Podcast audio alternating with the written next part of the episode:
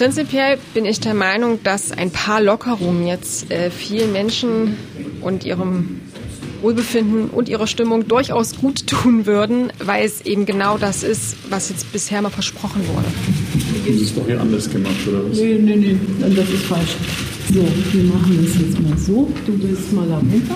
So, meine Damen und Herren, nach der Videokonferenz der Bundeskanzlerin mit den Regierungschefs und Regierungschefinnen der Länder informieren Sie jetzt über die Beschlüsse. Ja, meine Damen und Herren, wir haben in den letzten Tagen sehr intensiv uns beschäftigt mit unserer heutigen Zusammenkunft und wo steht unser Land im Blick auf die Epidemie, die von dem Coronavirus ausgeht.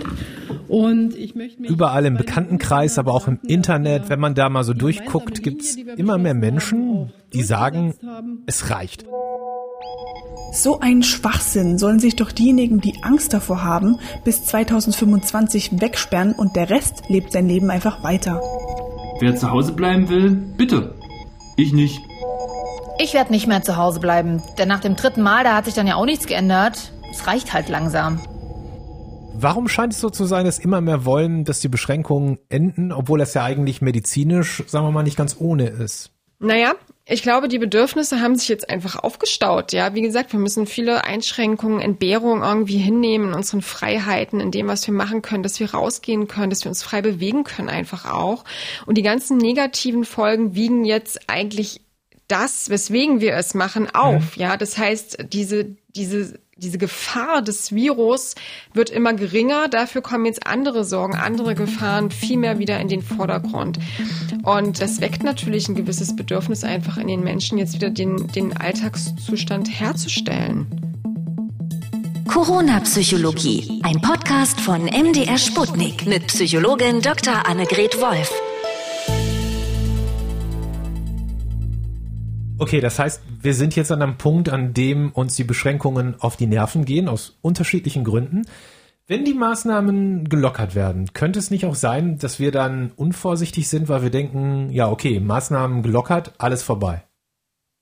Ja, es kann auf jeden Fall dazu kommen. Und deshalb ist es sozusagen, wenn wir darüber sprechen, welche Schritte in Richtung einer ähm, eines etwas mehr Zulassens von öffentlichem Leben, die wir ja alle gehen wollen, wir gehen, dann müssen wir sagen, es ist, geht um äußerste Vorsicht, die wir walten lassen müssten. Und das hat unsere Beratungen heute auch geprägt. Klar, es, es gibt hier mehrere Mechanismen, die da eine Rolle spielen können. Vielleicht merken auch viele überhaupt nicht, dass sie mh, mm, also dass sie dadurch, dass sie im Grunde nichts getan haben, also nicht rausgegangen sind, sich nicht mit Leuten getroffen haben, tatsächlich eben etwas erreicht haben, nämlich die Infektionskette zu unterbrechen.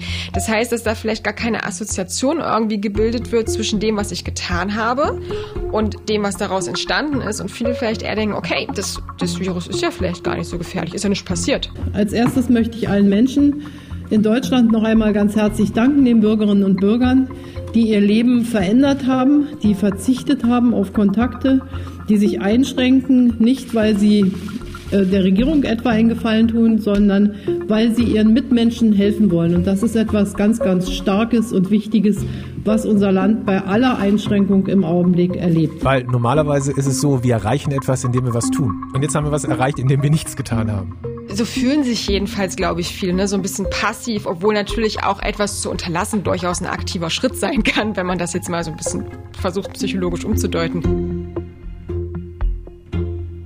Ich glaube aber, es spielt hier noch was anderes mit rein, nämlich etwas, was wir in der Psychologie als Belohnungsaufschub bezeichnen, was durchaus auch als Persönlichkeitsmerkmal verstanden werden kann ich glaube, das kennen viele, so dieses typische Marshmallow-Experiment.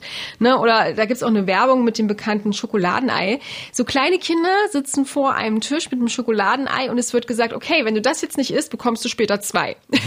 Das ist Belohnungsaufschub, ob man das kann oder nicht kann. Das heißt, die Erwartung, irgendwann in Zukunft wieder Veranstaltungen zu besuchen, wieder große Partys zu schmeißen, ne? dass das ähm, sozusagen die kleine Belohnung, die wir vielleicht jetzt haben können, die wir uns heimlich mit Leuten treffen, verbotenerweise auch mit Leuten treffen, dass das das sozusagen überwiegt. Ja, mhm. das können manche Menschen gut, manche eben weniger gut. Mhm. Aber Fakt ist, Belohnungsaufschub ist immer damit verbunden, dass wir mh, mm, versuchen, irgendwas aufzuholen. Und das heißt eben auch, wenn jetzt Lockerungen kommen, das ist so ein kleiner Finger und viele versuchen dann vielleicht, weil sie Angst haben, etwas zu verpassen, die ganze Hand zu nehmen, ja, und also letztendlich über die Stränge zu schlagen. Und die Gefahr sehe ich durchaus. Ich habe den Eindruck, dass es auch ein bisschen damit zusammenhängen könnte, dass uns vieles unlogisch erscheint. Also gerade jetzt in so einer Situation, wo wir relativ abhängig sind von Informationen und auch zugeballert werden mit Informationen, sucht unser Gehirn, um nicht überlastet zu werden, selektiv nach solchen, die jetzt vielleicht gerade einfach zu unserer Erwartung, zu unserer Hoffnung passen, dass Aha. bald wieder alles besser wird. Das heißt, dass jetzt auch die Lockerungen der Maßnahmen auch wieder zu Unmut führen können, weil die nicht jeder sofort versteht. Genau, deswegen ist Information und eben auch so eine klare Handlungsempfehlung zu geben, also ein Fahrplan für unser Verhalten was dürfen wir wieder? Und darauf würde ich auch den Fokus legen, weil das natürlich auch motivierend wirken kann. Aber was, was ist auch immer noch nicht erlaubt, das eben klar aufzuzeigen und aber auch wirklich zu, zu erklären, warum es so ist.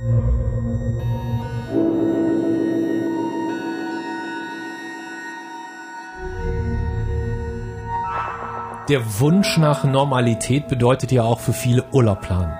Ich kenne viele, die am liebsten sofort Urlaub machen würden, mich eingeschlossen auch wenn objektiv gesehen, medizinisch gesehen, das ja vielleicht ein Risiko ist. Warum ist der Wunsch trotzdem so stark? Weil Urlaub was Geiles ist. Klar. Äh, also ich meine, wer freut sich denn nicht da drauf? Ähm, ich glaube, auch hier spielt wieder ganz viel mit rein. Äh, Urlaub ist genauso wie andere Ereignisse im Jahr, wie beispielsweise auch Feiertage, Ostern, einfach so ein externer Zeitgeber, der uns Struktur im Alltag gibt, im Jahr gibt und auch Planungssicherheit. Ja, und klar, ein Urlaub muss geplant werden, genauso wie auch Feiertage zu verbringen. Und das ist genau das, was wir jetzt brauchen, irgendwie, dass wir aktiv was vorbereiten können. Ähm, ja, Urlaub, wie gesagt, ist auch mit Entspannung in der Regel, vor allem vor, Voraus mit Entspannung verbunden, mit, mit vielleicht auch Reisen, mit Sonne irgendwie wegkommen und man wählt sich das auch freiwillig aus. Es ist einfach positiv assoziiert und klar freut man sich da letztendlich drauf. Ähm, weiterhin Ostern genauso wie Urlaub oder Sommerferien. Ich glaube, das sind auch so wichtige Daten gewesen, auch so in den medialen Debatten, da wird irgendwas entschieden, das könnte eine Deadline sein, da wird nochmal geguckt. Also das wird uns auch so vermittelt, dass es durchaus da einen Wendepunkt letztendlich geben kann. Und wir haben ja gerade schon über Verlust gesprochen. Das ist so, glaube ich, auch noch ein Punkt, der hier beim Urlaub mit reinspielt. Mm. Wir Menschen betrauern vor allem solche Dinge sehr stark, äh, die wir mm, eigentlich noch gar nicht erlebt haben aber worauf wir uns gefreut haben, die wir erwartet haben. Das ist etwas, was wir als uneindeutigen Verlust bezeichnen in der Psychologie. Ich nehme mal ein ganz krasses Beispiel. Ähm, eine Person, die an Demenz erkrankt, das geht in der Regel mit Persönlichkeitsveränderungen einher. Mhm. Und Angehörige haben dann ganz häufig das Gefühl, okay, diese Person ist irgendwie gar nicht mehr da. Die ist schon irgendwie für mich verloren, aber sie lebt ja noch. Ja, das ist, das ist wie gesagt so ein un, irgendwie ungewisser Verlust. Irgendwie wir haben was verpasst, was wir noch gar nicht erlebt haben, wie zum Beispiel auch ein Urlaub. Und das geht in der Regel mit einem sehr, sehr langen Trauerprozess und Grübeln einher, weil es eben auch wieder mit so einer Unvorhersehbarkeit vorherge äh, einhergeht. Und deswegen finden wir es gerade so schlimm, Dinge, worauf wir uns freuen, die wir irgendwie geplant haben, die wir vorbereitet haben, die nicht erleben zu können. Jetzt heißt es, okay, Leute, wir heben ein paar der Beschränkungen auf, aber gleichzeitig bitte nicht in Urlaub fahren. Das kann ja auch irgendwie zu Frustration führen, ne? Mhm, definitiv, ja, genau. Das ist eben diese Diskrepanz auch, was, was ich von der, von der Belohnung her meinte, ne? Also, wir haben jetzt so viele Entbehrungen gemacht, so viele Einschränkungen. Wir sind letztendlich mit unserem Verhalten in eine gewisse Vorleistung gegangen. Und es hat ja auch funktioniert. In Deutschland gibt es erste Anzeichen dafür, dass sich die Ausbreitung des Coronavirus verlangsamt. Die Anzahl der neu übermittelten Fälle ist etwas geringer. Das ist eine erfreuliche Zahl. Inzwischen genesen sind 60.200, also fast die Hälfte aller Infizierten. Die Zahl der festgestellten Neuinfektionen steige weniger stark an als zuvor. Diese Kurve ist abgeflacht. Das wird auch die ganze Zeit gesagt. Wir werden dafür auch beklatscht. Super. Hilft uns aber nicht, wenn wir dafür nicht etwas zurückbekommen. Und das ist jetzt eben dieser Punkt der Gratifikation. Wir haben etwas geleistet, die Bevölkerung hat etwas geleistet sozusagen, aber das, was wir eigentlich wollen, nämlich Normalität zurückbekommen, das bekommen wir nicht zurück.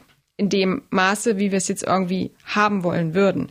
Und klar, das frustriert natürlich und führt vor allem eben auch dazu, dass jetzt eben sich durchaus Reaktanz, also so ein innerer Widerstand eben in uns melden kann und das zu Verhalten führt, was letztendlich komplett kontraproduktiv zu den Maßnahmen ist, die jetzt vielleicht aber trotzdem auch gelockert wurden. Eine weitere Frage, die ich mir irgendwie gestellt habe, ist, was bedeutet das eigentlich für die sogenannten Risikogruppen?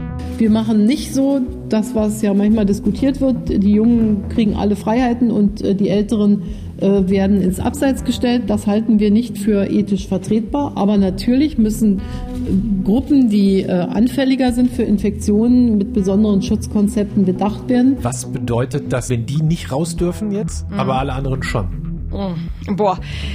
Also das ist, das ist, glaube ich, genau so ein Punkt, wo Medizin und Psychologie enorm auseinanderdriften. Wir wollen sie aber gerade nicht sozial ausschließen. Das ist hier, ähm, äh, dass das nicht zu einer vollständigen sozialen Isolation führt. Das ist unser Maßstab und in dem Maßstab muss individuell gehandelt werden.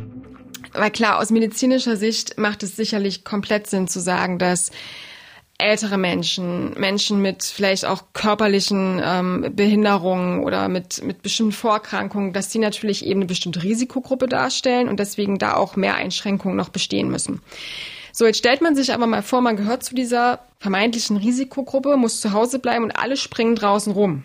Ich würde mich dann unter Umständen nicht mehr geschützt, sondern bestraft fühlen. Genau, und das ist der Punkt. Das ist wirklich eine, eine Bestrafung für, für, für das Gehirn letztendlich. Und was wir auch häufig vergessen, ist, dass diese medizinischen Risikogruppen auch häufig genau die psychischen Risikogruppen sind, die ähm, wirklich die Gefahr oder wo die Gefahr besteht, dass diese vereinsamen, weil sie vielleicht eh nicht mehr so viele Kontakte haben, mhm.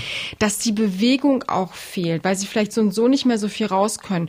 Und da sind solche Dinge wie kurz mal rausgehen, spazieren gehen irgendwie, ähm, einkaufen gehen, wo wir uns ja immer drüber beschwert haben, warum gehen die Älteren jetzt noch einkaufen. Das sind so die letzten Fünkchen Autonomie und Freiheit, die diesen Menschen geblieben sind.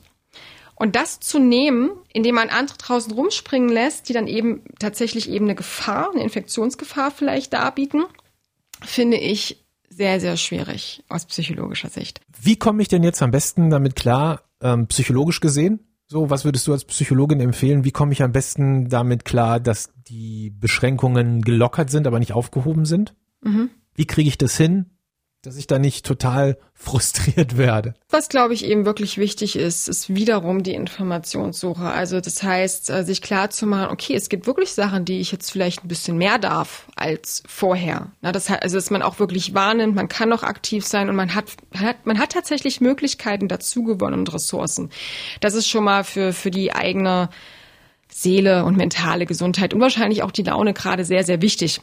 Das Zweite ist durchaus zu versuchen, sich daran immer noch festzuhalten, dass man in absehbarer Zeit, auch wenn es noch dauert, bestimmte Dinge, die positiv sind, die Spaß machen, wieder tun kann.